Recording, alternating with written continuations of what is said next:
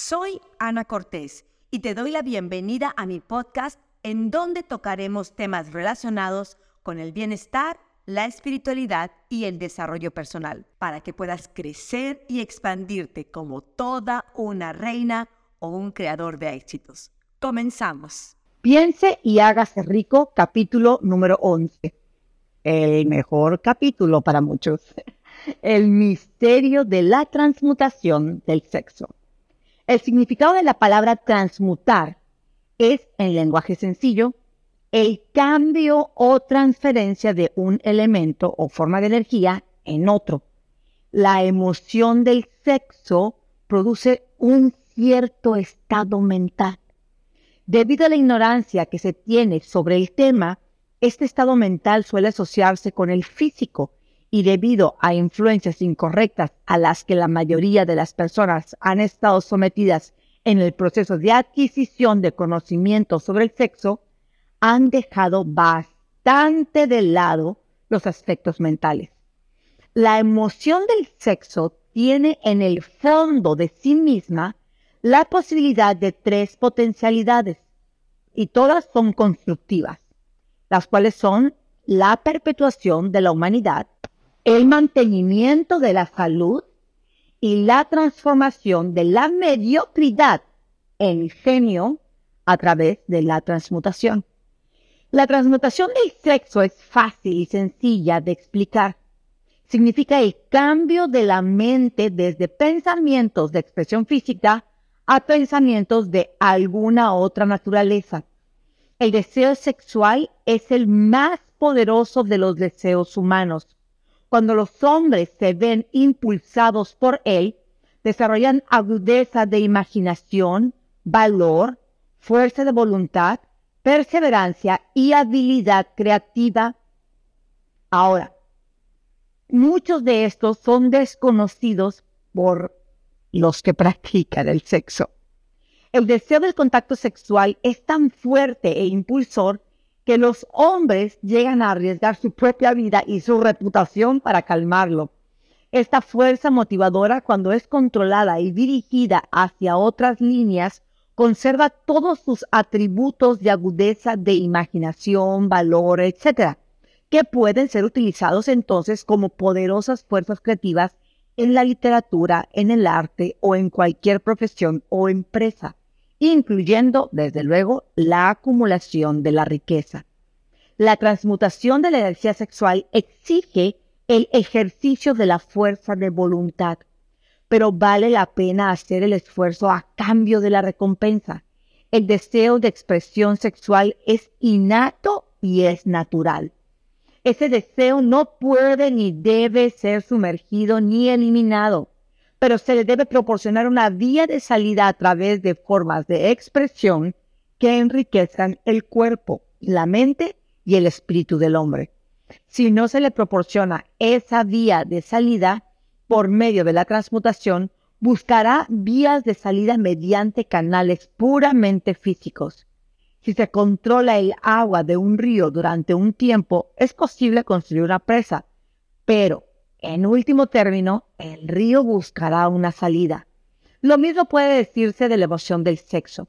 Puede quedar sumergida y ser controlada durante un tiempo, pero su propia naturaleza hace que ande siempre a la búsqueda de medios de expresión si no se transforma en algún otro esfuerzo creativo, encontrará una vía de salida mucho menos valiosa.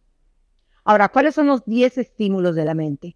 La mente humana responde a estímulos por medio de los cuales puede ser excitada para alcanzar elevados grados de vibración, conocidos como entusiasmo, imaginación creativa, deseo intenso, etc.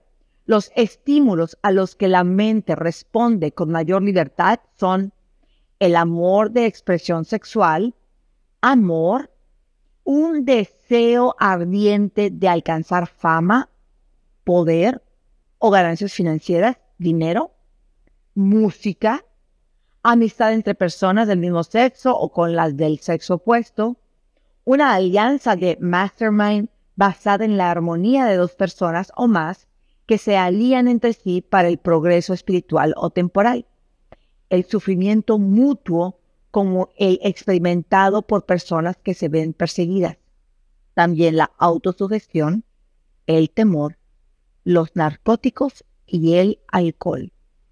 El deseo de expresión sexual se encuentra a la cabeza de la lista de estímulos, por ser el que con mayor efectividad eleva la mente e inicia el giro de las ruedas de la acción física.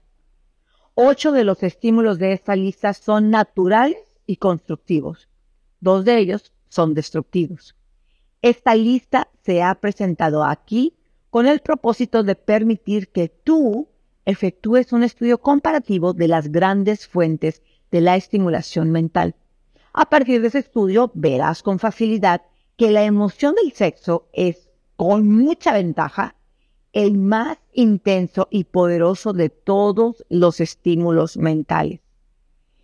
El genio se desarrolla a través del sexto sentido. La realidad de la existencia del sexto sentido ha sido bastante bien establecida ya. Este sexto sentido es la imaginación creativa.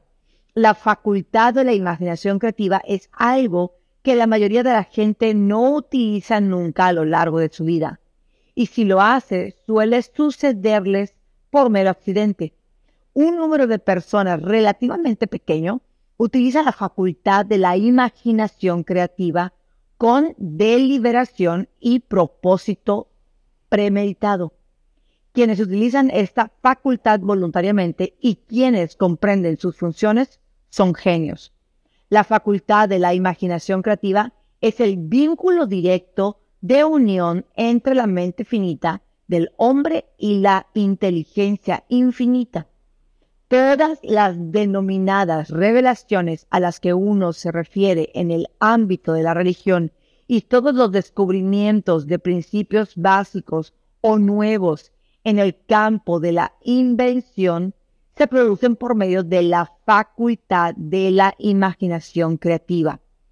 El incremento de la capacidad creativa es la facultad que se hace más alerta y receptiva a factores que se originan fuera del subconsciente del individuo. Y ello sucede en mayor medida cuanto más se la utiliza y más se basa en ella. El individuo tiene que plantearse exigencias de impulsos para el pensamiento. Esta facultad se puede cultivar y desarrollar solo a través del uso. Aquello que conocemos como conciencia opera por completo a través de la facultad del sexto sentido. Los grandes artistas, escritores, músicos y poetas llegaron a hacerlo porque adquirieron la costumbre de confiar en esa pequeña voz silenciosa que nos habla desde adentro a, través de la facultad de la imaginación creativa. La principal diferencia entre el genio y el excéntrico inventor ordinario puede hallarse en el hecho de que el primero trabaja a través de su facultad de imaginación creativa, mientras que el excéntrico no sabe nada de esa facultad. El inventor científico hace uso tanto de la facultad sintética como de la facultad creativa de la imaginación. Por ejemplo, el inventor, científico, cuando empieza un invento, organiza y combina las ideas conocidas o los principios acumulados gracias a la experiencia, empleando para ello su facultad sintética, la facultad del, del razonamiento. Si descubre que ese conocimiento acumulado es insuficiente para llevar a cabo su invento, entonces utiliza las fuentes de conocimiento de las que disponga a través de su facultad creativa. El método que emplea varía con cada individuo, pero este es en esencia el procedimiento. 1. Estimula su mente de modo que funcione en un plano superior al normal y para ello utiliza alguno de los 10 estímulos mentales u otro estimulante de su elección. Punto número 2. Se concentra en los factores conocidos, la parte terminada de su invento y crea en su mente una imagen perfecta de los factores desconocidos, es decir, la parte no acabada de su invento. Conserva esa imagen en su mente hasta que ha sido captada por el subconsciente. Luego se relaja, elimina toda clase de pensamiento y espera a que la respuesta que busca surja en su mente. A veces los resultados son definitivos e inmediatos. En otras ocasiones los resultados son negativos, dependiendo del estado de desarrollo del sexto sentido o de la facultad creativa. El mayor de todos los estimulantes de la mente, según la historia, no faltan ejemplos de hombres que alcanzaron el estatus de genio como resultado del uso de estimulantes mentales artificiales, ya sea en forma de alcohol o de narcóticos. Edgar Allan Poe, por ejemplo, escribió El Cuervo, cuando se hallaba bajo la influencia del licor. Pero recordemos también que muchos de esos hombres terminaron por destruirse a sí mismos. La naturaleza ha preparado sus propios venenos con los que los hombres pueden estimular sus mentes para conectar con estos pensamientos exquisitos y raros que proceden. Nadie sabe de dónde.